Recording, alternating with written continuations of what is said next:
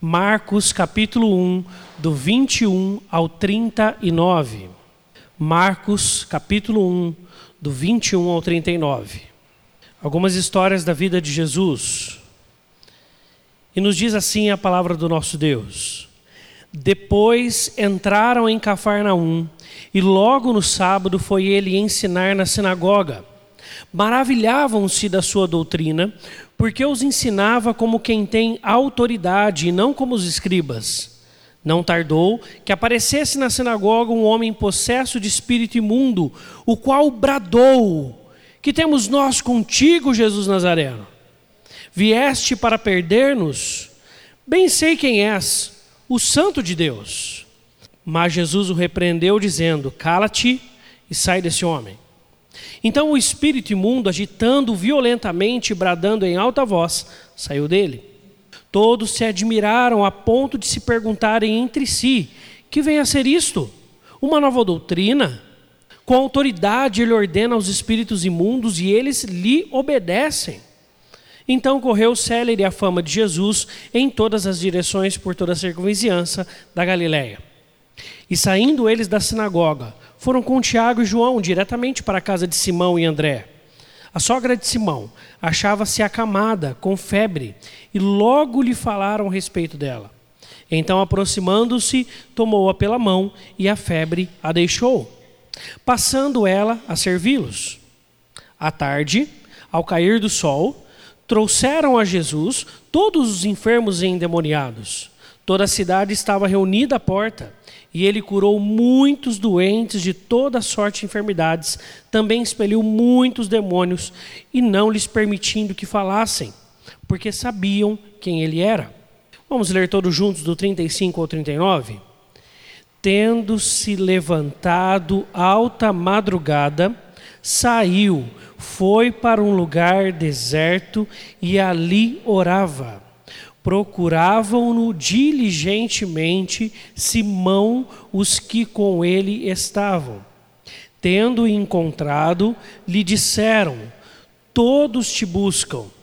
Jesus, porém, lhes disse: Vamos a outros lugares, às povoações vizinhas, a fim de que, pois para isso é que eu vim então foi por toda a Galiléia, pregando nas sinagogas deles e expelindo os demônios. Vamos orar.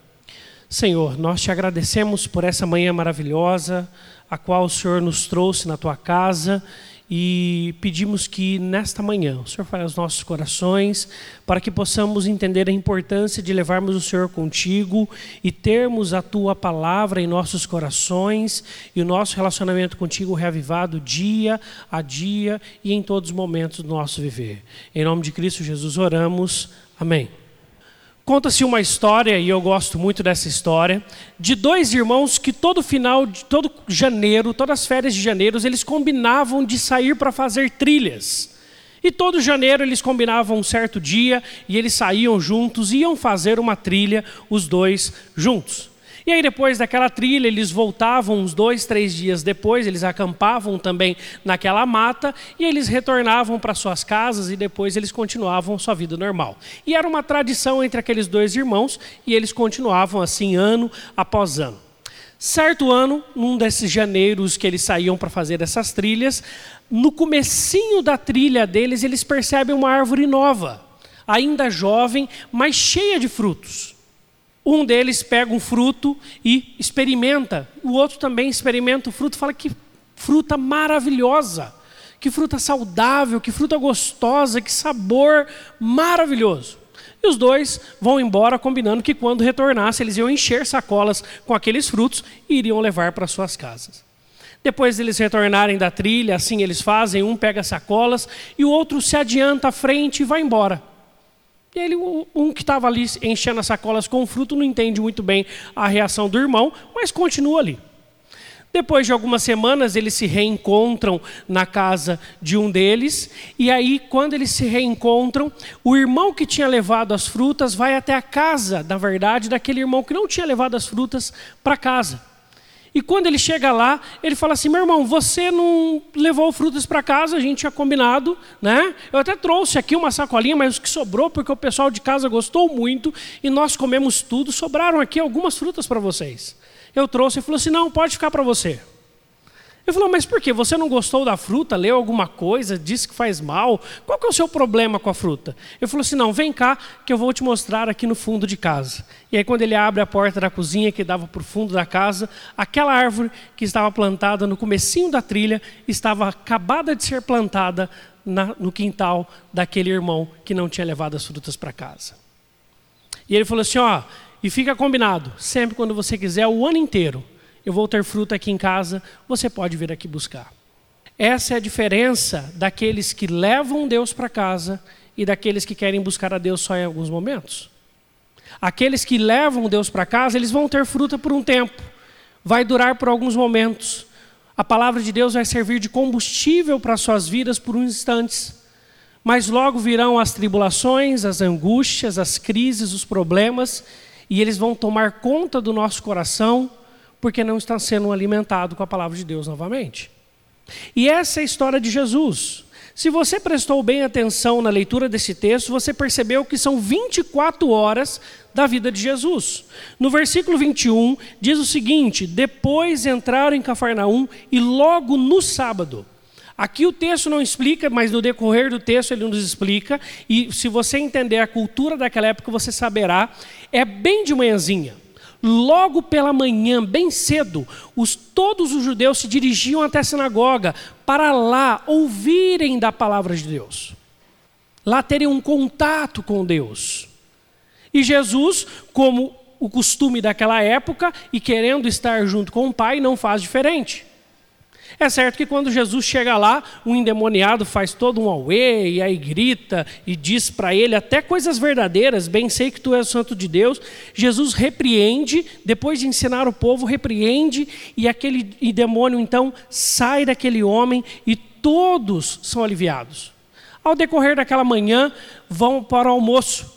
E é interessante ver como que o texto deixa isso muito claro, né? Versículo 29, e saindo eles da sinagoga, foram com Tiago e João diretamente para a casa de Simão. Por que, que o texto tem que falar diretamente? Quem que não sai da escola dominical com fome? Né? Ainda mais se tiver aquela reuniãozinha depois da escola dominical. Você chega em casa morrendo de fome. Grupo de louvor, equipe de música, quando tem ensaio depois da escola dominical, eles chegam em casa pedindo um prato pronto. É assim, a gente chega em casa com fome na hora do almoço. E não é diferente. Só que quando eles chegam lá, aquela que sempre servia a eles naquele almoço de sábado, estava doente, estava acamada, não podia preparar-lhes o almoço. Jesus vai lá, cura ela, exerce ali o seu poder milagroso. Aquela mulher então, ela se levanta, recobra toda a sua saúde e ela então passa a servi-los e eles almoçam. Depois, um pouco mais à frente, na tarde, a casa enche de pessoas novamente ao pôr do sol. Pessoas vêm de toda aquela circunvizinhança. Eles viram o que aconteceu na sinagoga, eles conheciam a Jesus. E eles enchem aquele lugar. E aí Jesus passa a tarde até o fim da noite, e como o texto diz que eram muitas pessoas, com certeza Jesus ficou até quase madrugada com aquele pessoal ali, ensinando, curando, cuidando daquelas pessoas. Há de se esperar que Jesus aproveitasse um outro dia para tirar um descanso maior. Mas a, o texto nos diz, preste atenção no versículo 35. Tendo se levantado alta madrugada, saiu, foi para um lugar deserto e ali, e ali orava. E ali orava. É muito interessante nós pensarmos em Jesus como Deus, mas é mais interessante pensarmos na vida piedosa de Jesus. Porque Jesus aqui nos dá uma lição importantíssima de não só termos a palavra de Deus nos momentos que nos são fornecidos, na casa de Deus, ou através de uma música, ou através de um momento ou outro, mas carregarmos a palavra de Deus em nossos corações, levarmos de fato para as nossas casas, aplicarmos ela na vivência do nosso dia a dia. Porque senão, para nada mais serve do que para um, um, um saborear breve sem continuidade. Nós precisamos levar a palavra de Deus para as nossas casas, para as nossas vidas. Hoje pela manhã nós vamos falar um pouco mais sobre isso, de como trazermos um pouco de uma das áreas da palavra de Deus para o contexto da nossa família. Mas nós precisamos levar para todas as coisas, para tudo que fazemos. Por isso, o que Jesus nos ensina nesta manhã é que, independente das correrias do nosso dia, independente da, daquilo que nós estamos atribulados, se nós esquecermos deste momento, se nós não separarmos diariamente um momento para alimentarmos de fato o nosso coração para com Deus, nós ficaremos fracos na fé nós estaremos como esses homens que talvez se deixassem aquela árvore no local, local onde estavam, teriam a oportunidade de uma vez por ano comer aquele fruto. E tem gente que parece que faz isso, vem uma vez por ano na igreja. Né? Não se limite a tão pouco.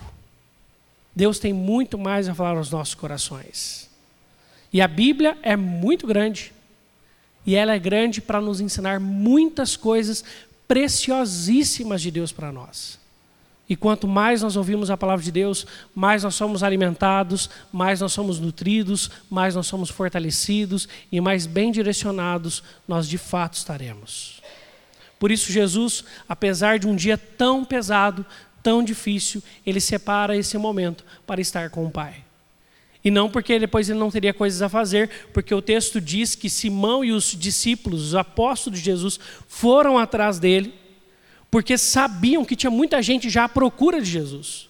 Só que Jesus fala assim: ó, vamos para os outros lugares cumprir a missão de Deus. Para que nós possamos cumprir a missão de Deus em 2018, seja em nossa casa, seja na nossa igreja, seja na nossa rua, aonde Deus nos enviar, a palavra de Deus precisa ir conosco.